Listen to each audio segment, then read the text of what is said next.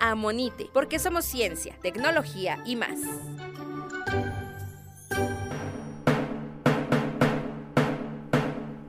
Me aburro.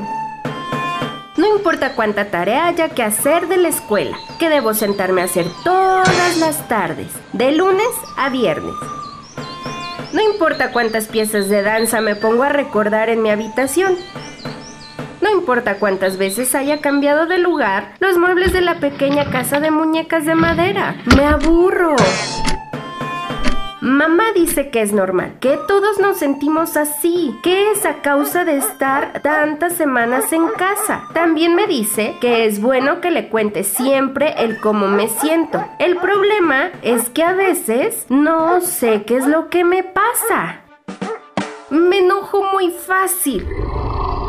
Me desespero. Y otras veces solo me siento en el sillón a ver las nubes pasar por la ventana. Pero parece que no es solo eso. Parece que todos en la casa han cambiado un poco. Ahora debo acostumbrarme a ver a mis papás a todas horas. Y no solo a mis compañeros de clase. Tengo que jugar sola en mi cuarto. Y no en el patio saltando el bebé leche con mis amigas. Papá y mamá se sientan frente a la computadora y no pueden jugar conmigo. Juega conmigo un rato, le digo a papá. Pero en ese momento le llama a su jefe para hablar por video. Mamá tiene que hacer varias llamadas durante el día y luego se sienta largos ratos a teclear en su computadora. Parece que nos hemos salvado del coronavirus, pero en cambio nos hemos enfermado de trabajo. Sin embargo, cuando más estoy aburrida, viendo las ramas de los árboles de afuera, meciéndose con el viento, cuando más enojada me siento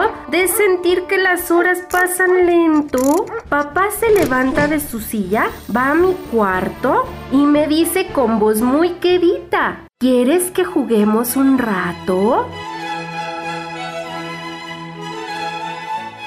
Y después me ayuda a inventar nuevas historias para mis muñecas. Que una hoy se llama Ana, mañana Elsa y después quién sabe. Luego nos ponemos a pegar las varitas que faltan para mi papalote.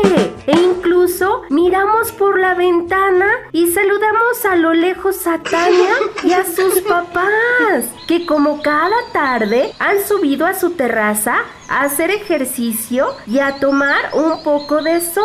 Las horas se van así más rápido. De pronto, papá se levanta y me dice, tengo que volver, pero los dos nos sentimos mejor. Él regresa frente a su computadora con una sonrisa y yo tengo más historias para contar en mi habitación y nuevas ideas para hacer con manualidades. Mamá luego llega con un plato de galletas y las dos nos sentamos en el piso a comer y dejamos un par en la mesa de mis muñecas. Solo falta servir el chocolate.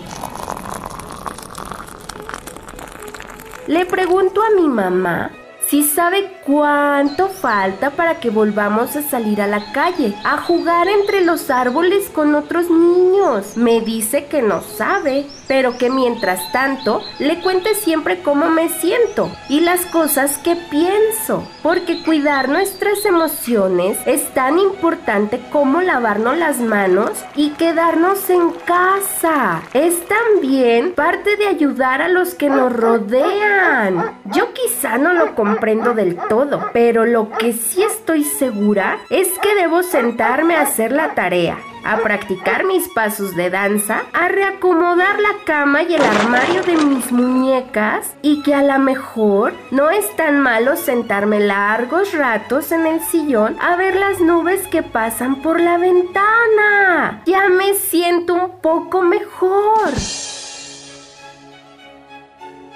Para conocer más historias visita nuestra página www.amonite.com.mx y síguenos en redes sociales. Amonite, porque somos ciencia, tecnología y más.